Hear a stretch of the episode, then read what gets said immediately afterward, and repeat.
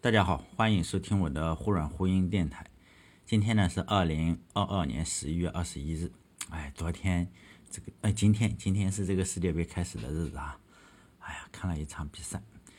呃，今天呢，呃，因为总是有新的听众进来嘛，就是我的为什么叫忽软忽硬电台呢？以前呢，这个电台叫软件那些事儿，现在我也上传。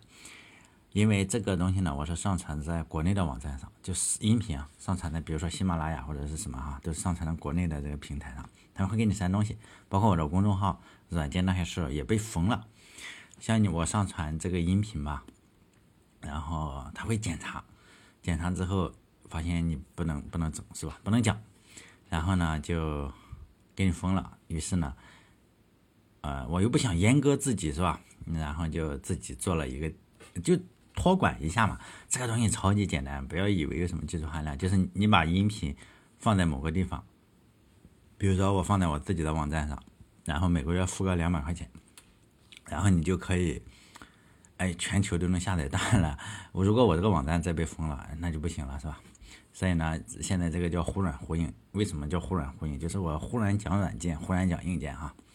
呃，这一期呢。我不厌其烦的再讲一下这个为什么叫忽软忽硬，因为比如说你在喜马拉雅平台上，你可能好几期，二十期或者是三十期听不到，为什么呢？并不是我自己删，我肯定不自己删，是不是？然后就是这两期都是平台不过审，哎呀，就删了，是吧？我也懒得管。呃，希望这一期它能过审了，我希望能过审，因为我又。嗯，不怎么夹带私货吧？我这个都是自己聊聊天嘛，是不是？这一期呢，讲一个叫编辑器的战争。哎，我起这个名字哈，叫 Vim 编辑器的历史与编程哲学。哎，一说这个编程哲学，我写这个题目的时候是有点慌的。用已故的这个南京大学历史系教授高华先生的话来说，什么什么哲学呀，什么论劳动啊，什么这种又大又空的题目，只能有作者来写，就是最大的那个 boss 来写。比如说有这个 Vim 的作者，或者是 Vi 这个作者，像我这种用户呢，你只能写些具体的小题目，是吧？比如说，呃，你就我就不能写这个论卫生，但是呢，我可以写就是关于我小区街道情况的处理意见，哎，这种的还可以写写。一看就是你把自己摆正位置。要搁在以前的话，呃。某呃，就是某某些人可能不顾哪个大 boss，他就写我论劳动，或者是论卫生，或者是论前进，然后你又脱稿演讲了哈，这个是要受批斗的，是非常非常严重的僭越。我今天讲这个 Vim 编辑器呢，就 Vim，是我长期以来使用的，用了快二十年了吧，或者二十多年，我就讲一点我的使用心得哈。呃，起名字的话大家也不要嘲笑啊，因为呃，是吧？希望大家各位大 boss 不要批斗。先来说这个历史啊，还是短话长说长说，因为这个 Vim 编辑器基本上比呃听电台的所有人的年龄都大，VI 编辑器啊，至少比我年龄大很多。先来说历史，就是短话长说，很久很久以前的话，就是说，哎呦，像讲故事一样，很久，那多久呢？就是久到电脑刚刚兴起的时候，那个时候没有显示器的，大家不知道能不能想到。那时候没有显示器，你没有一个呃 CRT 啊，更不用说液晶了，就是显示器没有，用什么？用电传打字机，叫 Teleprinter。就你想成一个打字机，上面不有纸吗？大家应该在电视上见过打印机，只是呢是一模一样的，但是呢它这个东西可以上传，我点一个 A，然后呢哎它还通过一个电缆啊，电缆然后上传到。如果你以前听过我的节目的话，你就知道我讲这最初的电呃。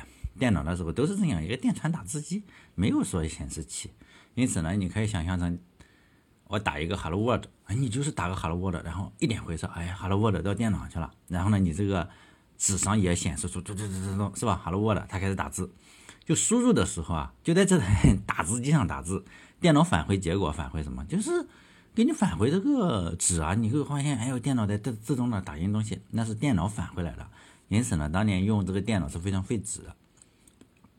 因为错误它也要返回来是吗？如果你要编辑一个文件的话，你就一行一行的编辑，你这样一输回车，哎，这个过去了是不是？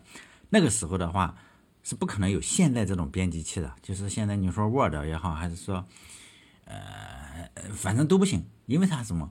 因为没有没有显示器，因此，你就在这一行上搞。所以那时候的编辑器叫做什么？叫行编辑器，叫 line editor，一行一行的，像我们排队啊，line line editor 就这样。所以呢，早期的编行编辑器是有的，叫做 ed，QED，那 ed 就是 editor，E-D-I-T-O-R 哈，ed。这个 QED 呢，就是 quick ED，quick quick editor。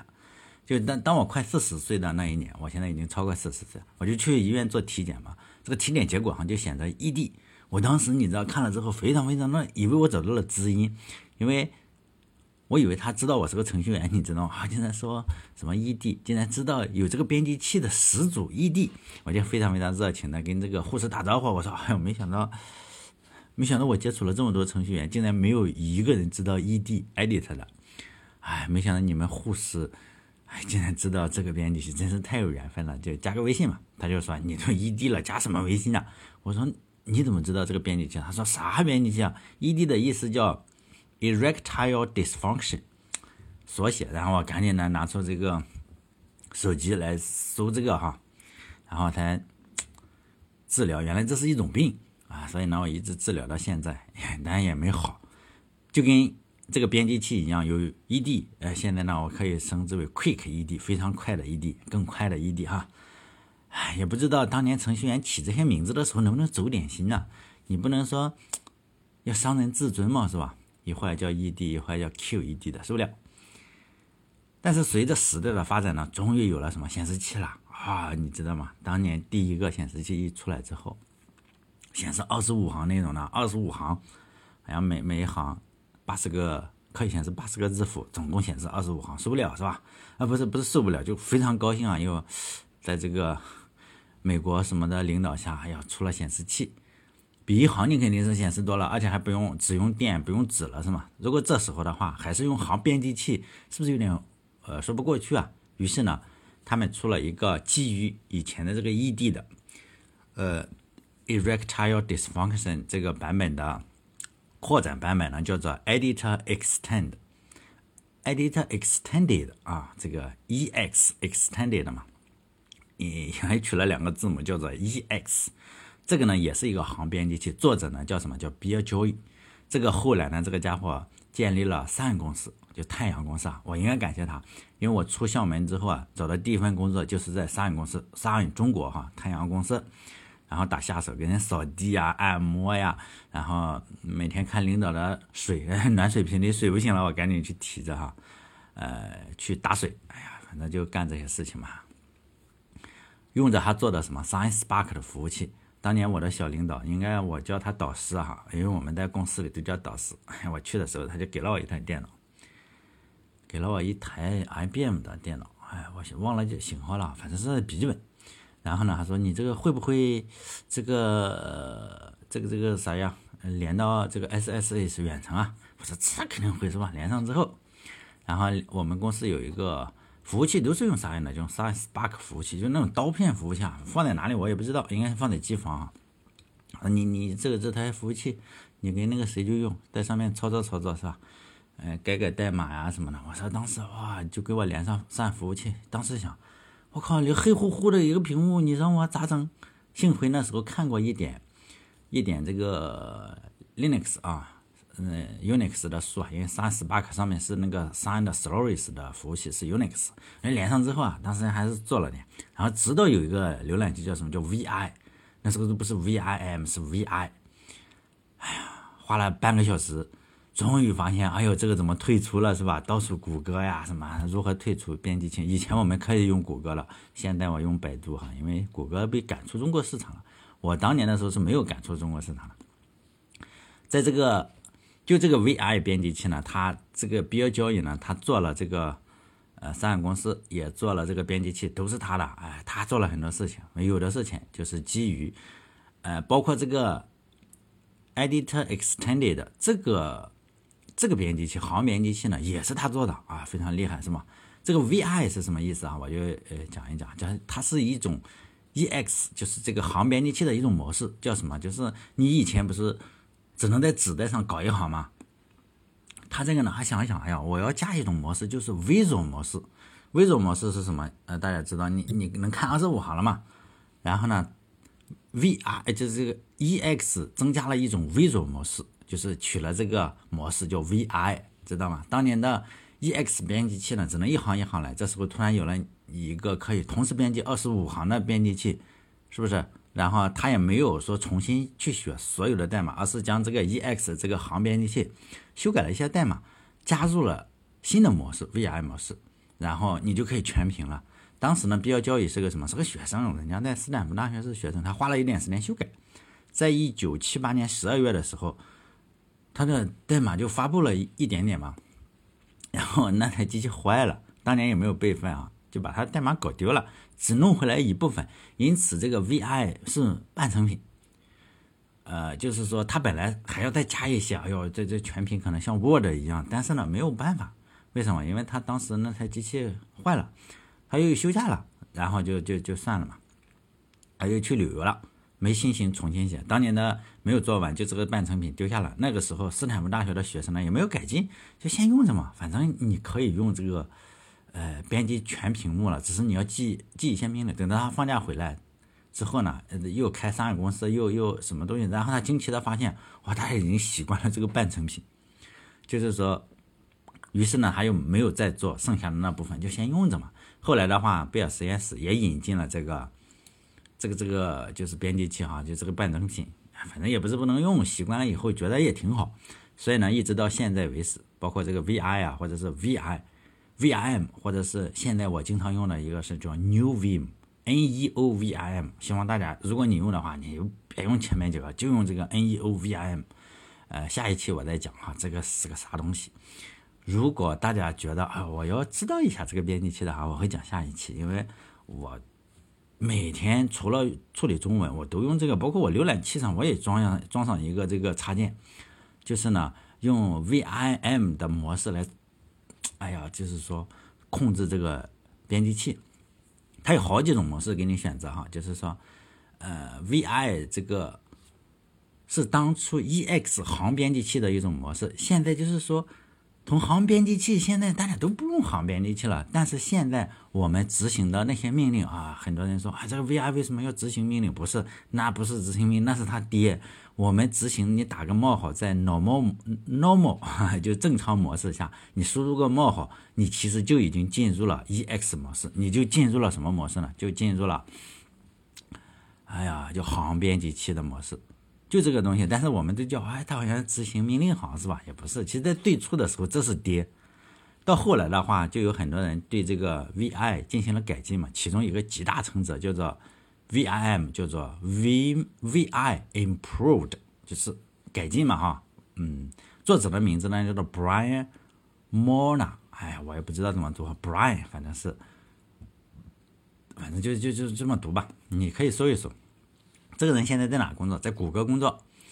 呃，他经常演讲，你可以搜他的名字嘛。就是，呃，他应该写这篇文章啊，VI 的编程叫什么什么？呃，哲学是不是？编辑哲学。他他应该写这个，但但是呢，他在网上的演讲也好，或者什么也好，他经常起的就是非常的，非常的具体，就说呢，呃，Seven Habit for Effective Text。Text Editing 二点零或者一点零啊，这个就是说，就是你经就是用 VI 编辑器快速什么呢？快速的成功人士的七个习惯，这个样子，他经常讲高效编辑的七个习惯。当然，像我这种一个只用了十几年的一个傻逼，是吧？起个名字叫 Vim 的编辑哲学，就是不知道天高地厚，太僭越了。以前的话会拉出去砍头。不过呢，大家会。你在 YouTube 啊，大家希望知道你知道 YouTube 这个东西啊，然后你在搜这个人的名字的话，或者呃还有一个叫 Top 什么什么，就是这 VI 的那些核心人员，你就会发现一个非常非常非常非常呃什么的东西啊，他要去各大公司，各大公司去去做演讲。他就会问，包括在谷歌、谷歌也好，还是微软也好，你问这些大公司，你想想，其他的化妆品公司、LV 公司也不会去找他，大部分都是说这些 IT 公司，亚马逊，我记得有一个请亚马逊，他。会做这样一个问题，呃，做这样一个回答，然后就问，哎，谁？他做演讲的，他说，谁用 Vim，然后举一下手，你就会发现下面，哎，有有有一半左右的去举手，真的是一半。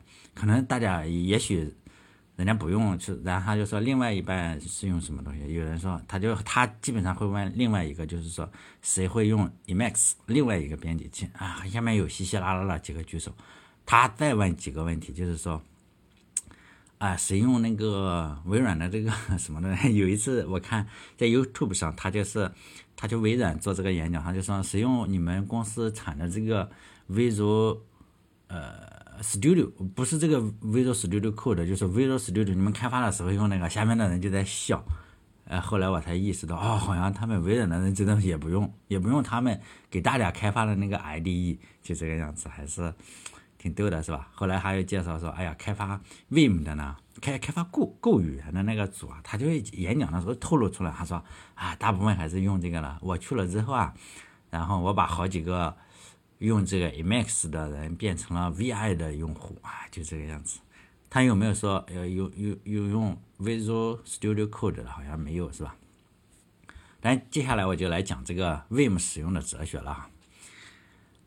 抛开具体的操作不谈，因为，呃，大家可能会觉得，哎，我这个就是你看移动，它竟然用这几个键 H J K L，因为是是什么？因为以前的时候键盘就是说这个比较交易，那个时候的键盘跟现在的键盘不同，它的方向键就集成在这个 H J K L 上，就是他那时候所有人都这样用，包括他说，嗯，现在很多人说，啊，我这个 E S C 啊，E S C 为什么在这里？Control 为什么按起来不舒服？大家只需要找一下以前的键盘，并不是所有的键盘是一样的。以前的键盘 E S C 啊，就在我们的左手边，而不是你摸到上面那个角落。就是键盘发生了变化，但是这个操作，嗯，就是你可能现在就跟不上。但是你有没有办法说重新绑定一下呢？是可以的。你知道我绑定什么？我把那个 Caps Locks，然后就绑定成什么 Ctrl 键。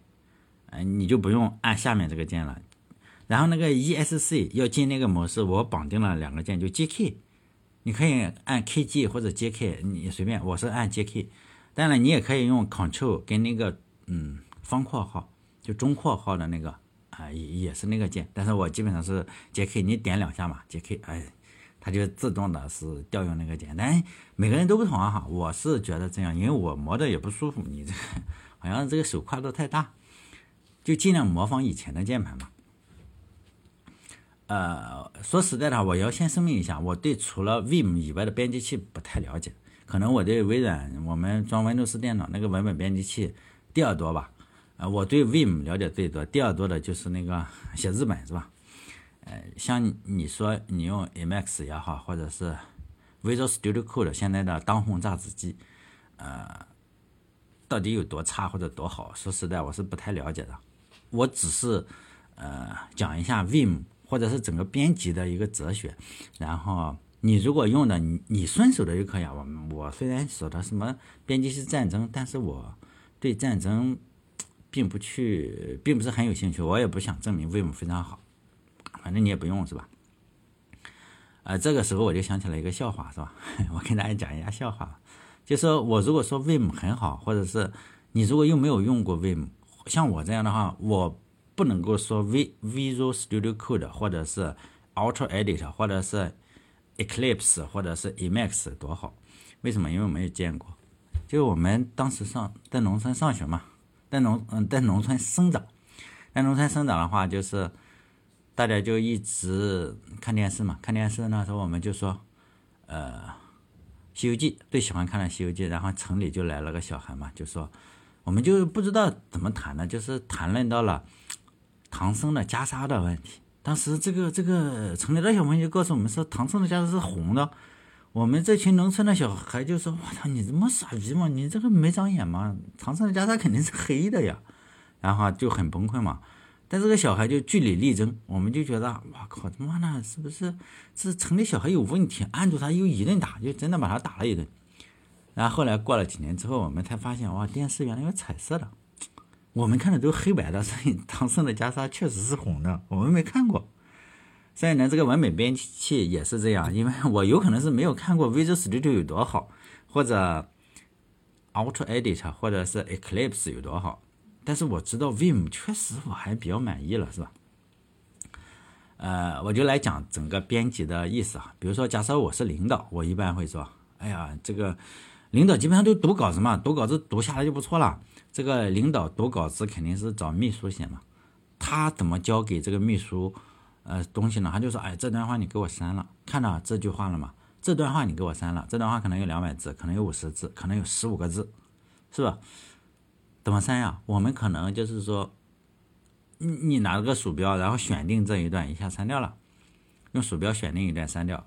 还有一个最笨的方法，可能就是一百五十个字，你按一百五十次，呃，不不会有这么蠢的人哈。大概就是，但是十五个字或者五个字，你可能就真的是按五下这个删除键嘛，然后就就就一直到删完为止。但是在 Vim 之中，你只用按两三个键就可以完成删除一段话、删除一个单词、删除一个代码块。呃，或者是提取一个函数，每次都是两三个键，基本上三个键、四个键我也记不住了，是吧？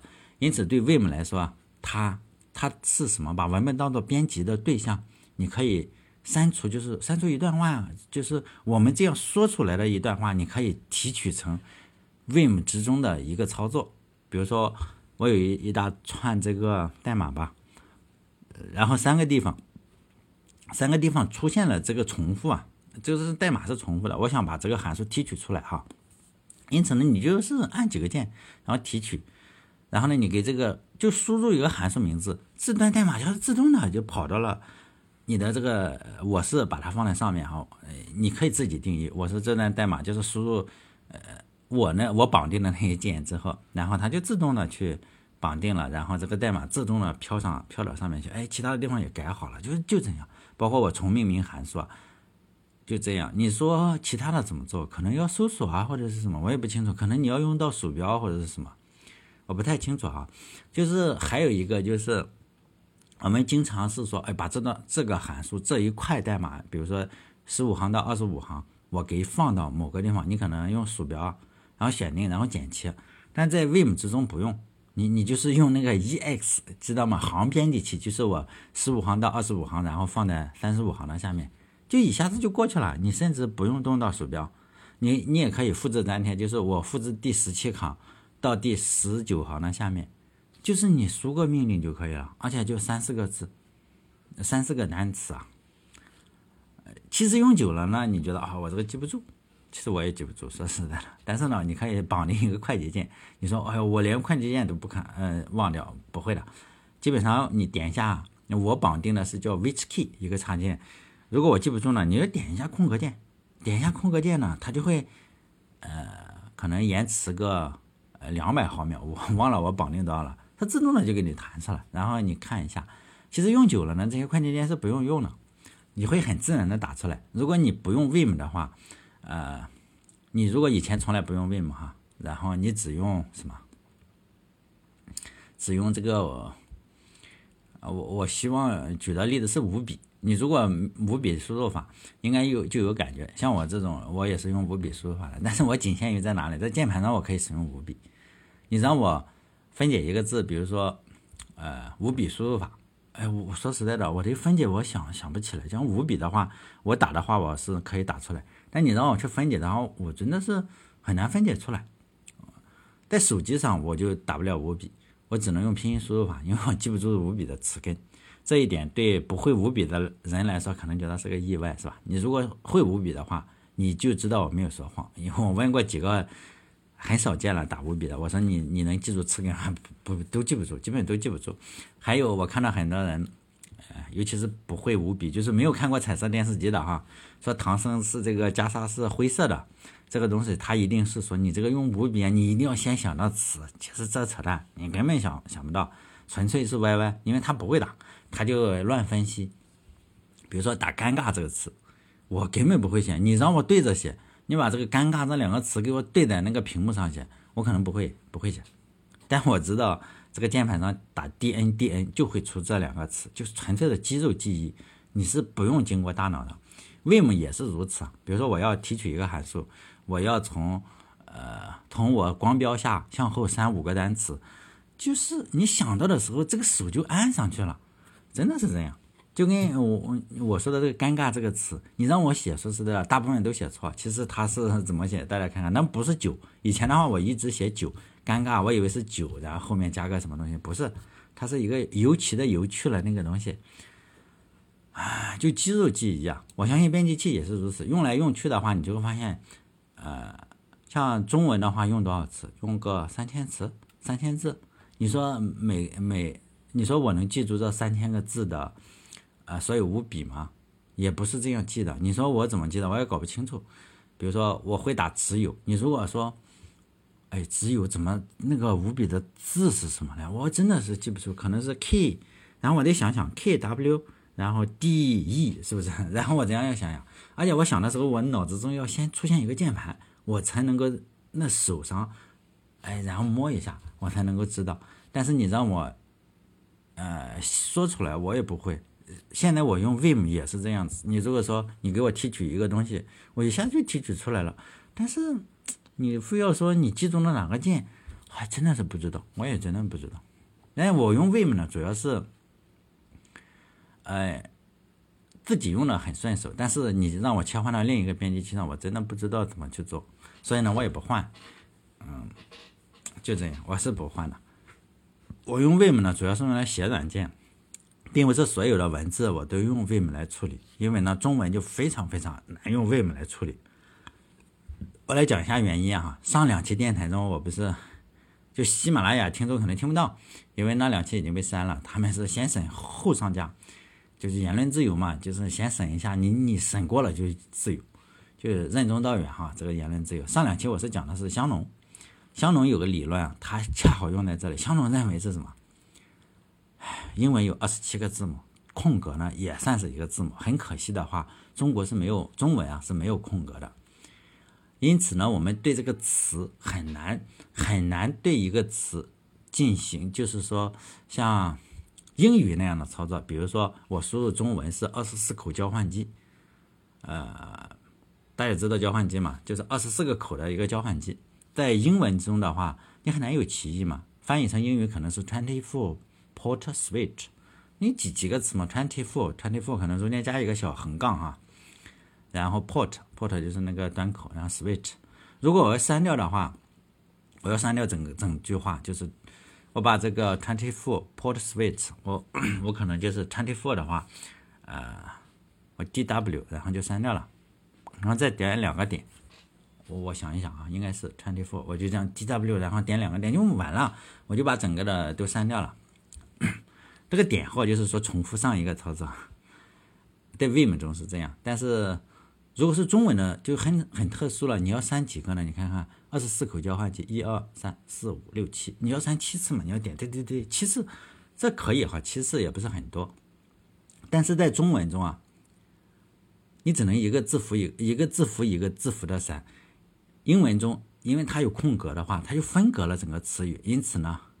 在中文中，你这个分割是非常非常不完美的。我试过，我自己也写过插件，我自己也用过一些就中文语义的一些插件啊，就试图把这个二十四口交换机，然后它能识别出这就是一个词，知道吗？这个就非常厉害。比如说我是 D W，在中文中，它知道二十四口交换机就是一个词，一下都给你删了，那就非常好，两个键删掉了。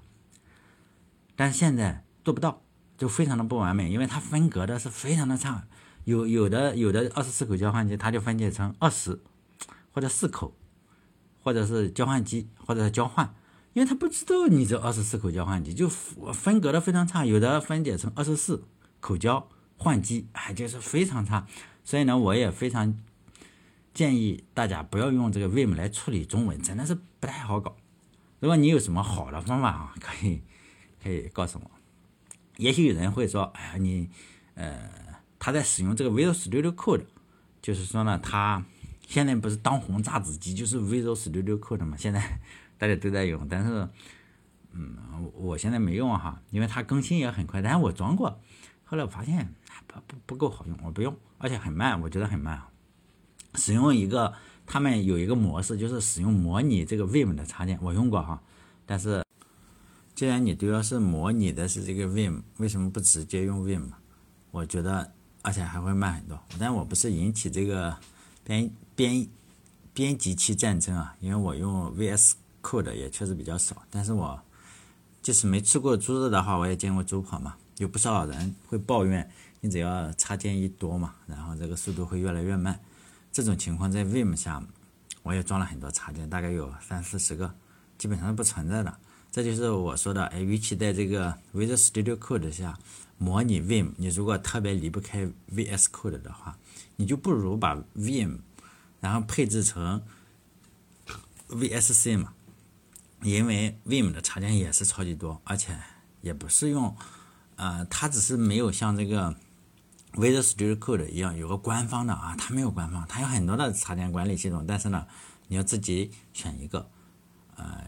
我我是用的那个 Pack 哈，因为我现在改成了用那个 New Vim 是一样的。New Vim 呢，实际上就是把原来那个 Vim 的代码重新写了一遍，然后大概省了啊百分之三十的代码，大概就是三分之一呃三分之二，大概原来的功能啊，它只需要原来三分之二的代码就把它给写好了，是用于新时代版哈，因为我年龄是比较大了嘛，只要 在这个编辑器站子之中啊。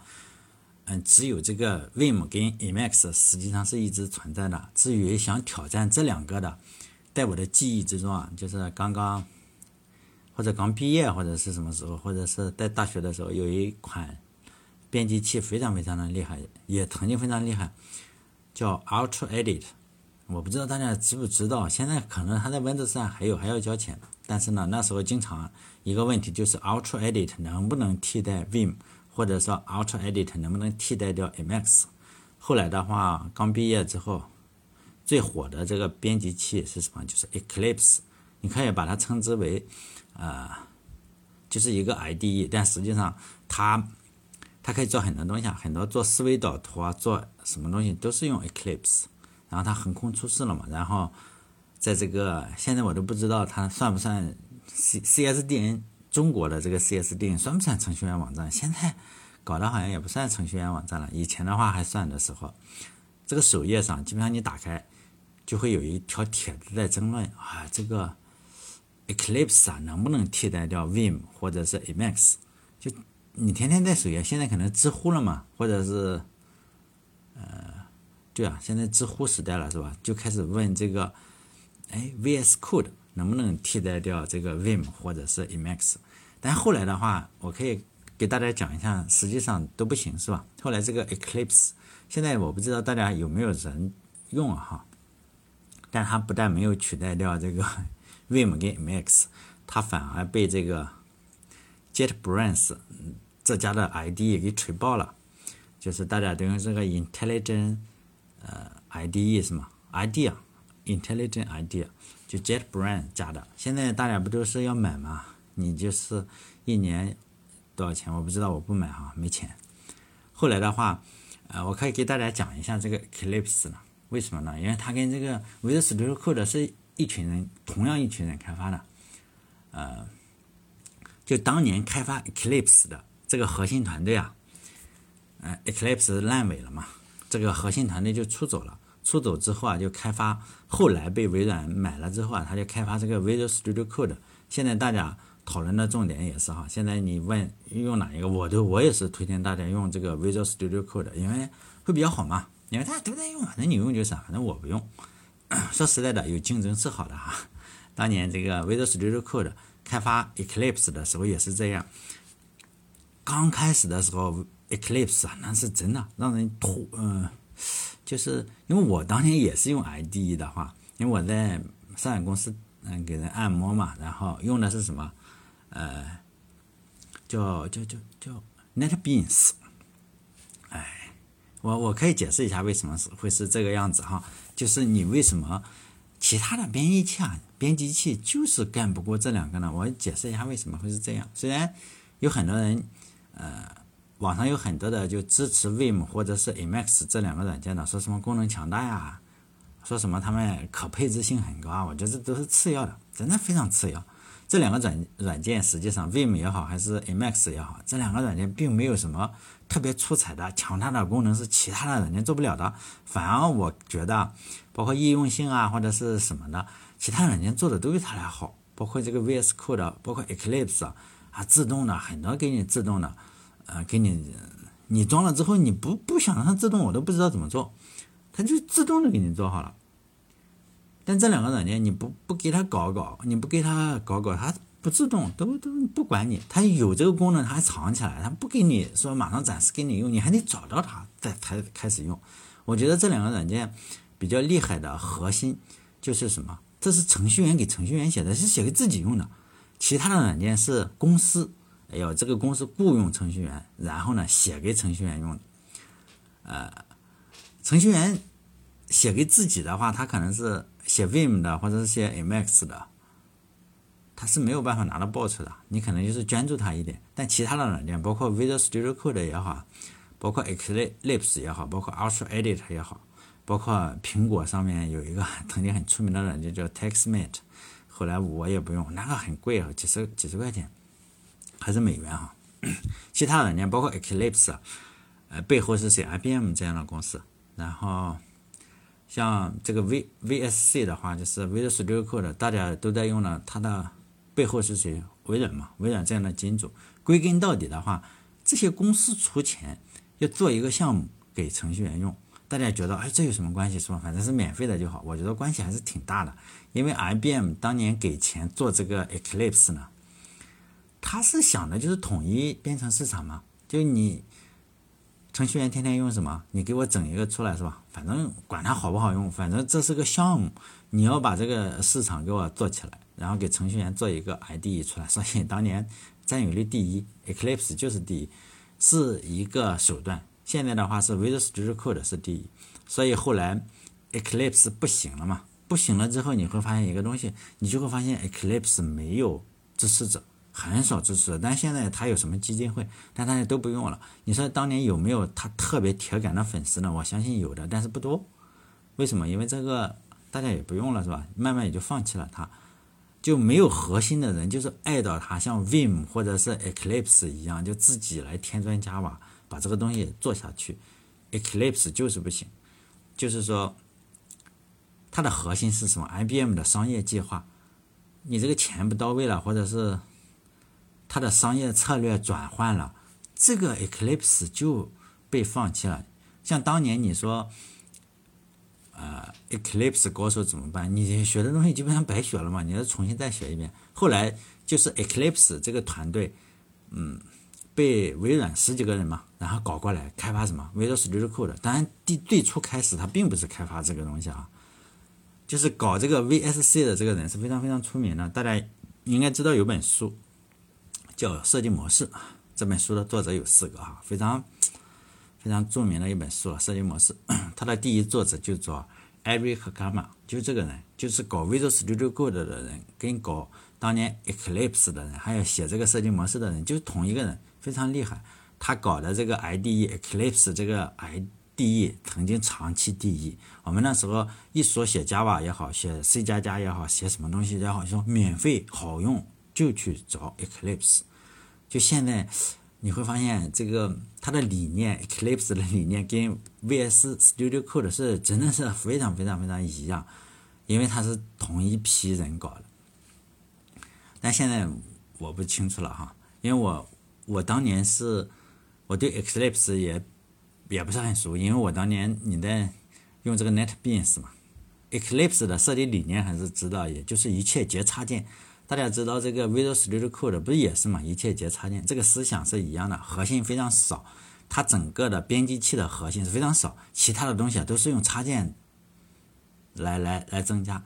其错误嗯也是几乎是一样的嘛，就是你安装了一个技术水平写的不怎么样的人，比如说栋哥给这个 Visual Studio Code 写了一个插件，我水平不怎么样，嗯比较差是吧？包括我也可能给 Eclipse 写了一个插件，但是用 Eclipse 也好，还是用 Visual Studio Code 的人更菜，比如比如说比我更菜，他不会写插件，于是呢会导致什么情况？一个更菜的人用了一个比较菜的人写的很菜的插件，这个东西不卡才死呢，不卡就会卡包了嘛。后来当然你说有没有改进呢？据我看他这个演讲，就这个 Eric Gamma 的演讲，嗯，YouTube 上有哈，他他这个有演讲，他说呢，哎呀，比 Eclipse 要强，为什么？因为 Eclipse 当年的话，你插件可以把核心搞崩，现在的话就是你只是变得很慢，但是我这个 Visual Studio Code 不会崩啊。但我想想，它即使不是不会崩，它也很慢呀，是不是？反正，但我也不觉得他他特别的特别的好。就这个 Eric k a m a 老师呢，他从 Eclipse 离开之后啊，因为当年这个 Eclipse 真的是烂尾了，用东。东汉名士徐汝的话来说，就是“大树将颠，非一绳所为”，就是你大树一棵大树要倒了，你再绑一根绳子也拉不住。这个徐孺呢，就是《滕王阁序》里那个“物华天宝，龙光射斗牛之序，人杰地灵，徐孺下陈蕃之榻”。这个徐孺哈是个名士，但我觉得用在这里也是可以啊。他的他表达的 Eclipse 的这个意思也是说：“哎呦，为什么要走啊？救不了了嘛。”艾瑞克·卡曼老师呢，团队有十几个人，他们搞了一个二点零吧，叫 Eclipse 二点零，但名字换了一下，叫做 Monaco Edit，就是从 Eclipse 这里跌倒，就要从 Monaco Edit 这里爬起来，然后继续自己的事业。这不是我瞎编的，大家去看啊，YouTube 上，他的他这种人都要去推广嘛。他的名字叫 The Journey of Visual Studio Code，什么 Building 啊，什么什么什么一大堆，就介绍一下，就是。他如何在 VSC 上取得巨大的成功？最初呢，哎，没有人用这个东西啊。他也说了，他 他这个 Monaco Edit 没没什么，没有人用这个东西。他最开始做的，他就是一定要找到一个死，你你就会发现，他这个理念是什么？我要做一个编辑器让程序员用。为什么？因为程序员很傻逼嘛。你看看，虽然有这么多的东西哈。但是我一定要做出一个能够引起市场爆炸的软件出来。他的理念是什么？就是要成功嘛。因此他试了很多种方法，他讲过很多种方法，包括基于 Web 的，包括基于本地的，包括基于什么的。但是呢都没有切入点。他一定要做这个东西。呃，最初呢他是基于这个浏览器的，就是这个 Mon 呃 Monaco Edit，他结果发现没什么用。当时的网也不行。嗯，可能我也我我也瞎猜的哈，因为当时网不大行嘛，你你被抢了是吧？你可能就不行了。后来被微软收了，微软说我们还是继续做这个 desktop 的这个，就是说基于本地化的这个 IDE。这个这个人就就改嘛，就是说我我很灵活，这个身段非常灵活，然后又开始改改改，就改成了这个微软又有钱嘛，我就可以强推起来，就是像当年 IBM 也有钱，我可以把 Xlips 强推起来。然后收后来的说句题外话，就是他收购了 GitHub 之后，微软收购了 GitHub，现在 GitHub 要推一个什么，就基于 Browser，就基于这个浏览器的 ID。现在就就微软就有两个，你有 Visual Studio Code，还有一个基于 Browser，就是基于这个浏览器的这个 ID。你就会慢慢你会发现，你这个 Visual Studio Code 肯定要做出改变嘛，否则的话。微软的心思改了嘛？我要做云编辑，是不是？你我我打开浏览器，你就可以给我开发。这个程序员就就是说，一打开这个就可以开发。你说将来会怎么样子？你说将来这个 Visual Studio Code 是坐下一班车呢，还是说程序员反正你想想，他这个因为打开浏览器就开始编辑，总是比你这个 Visual Studio Code 要好嘛，是吧？你这个起码要装一个嘛，他那个连装都不装，所以呢，微软的。注意力也变了嘛，现在将来会怎么样子，真的不好说。因为微软也在推那个 IDE 了哈，这样的话，程序员你总是有新东西要学嘛。以前投入可能你投入在呃 Visual Studio Code 上的一些精力啊，可能要重新来一遍。但是你如果学这个 Vim 或者是 Emacs 这些老古董的话，其实你想用本地也行，你想用远程也是没有问题的。嗯，大家可能不清楚啊，就是 Visual Studio Code 做的所有的事情，在 Vim 中都可以做到，真的都可以做到，包括你远程也好，都都是有插件可以做到。只是呢，这个 Vim 的或者 Emacs 的问题是什么？它不推广，并且呢，它能做到，它就放在那里，就是说，它要等到有缘人发现它这个插件。哎呀，有时候你想想啊，它默认你一装上之后很丑，就这样子。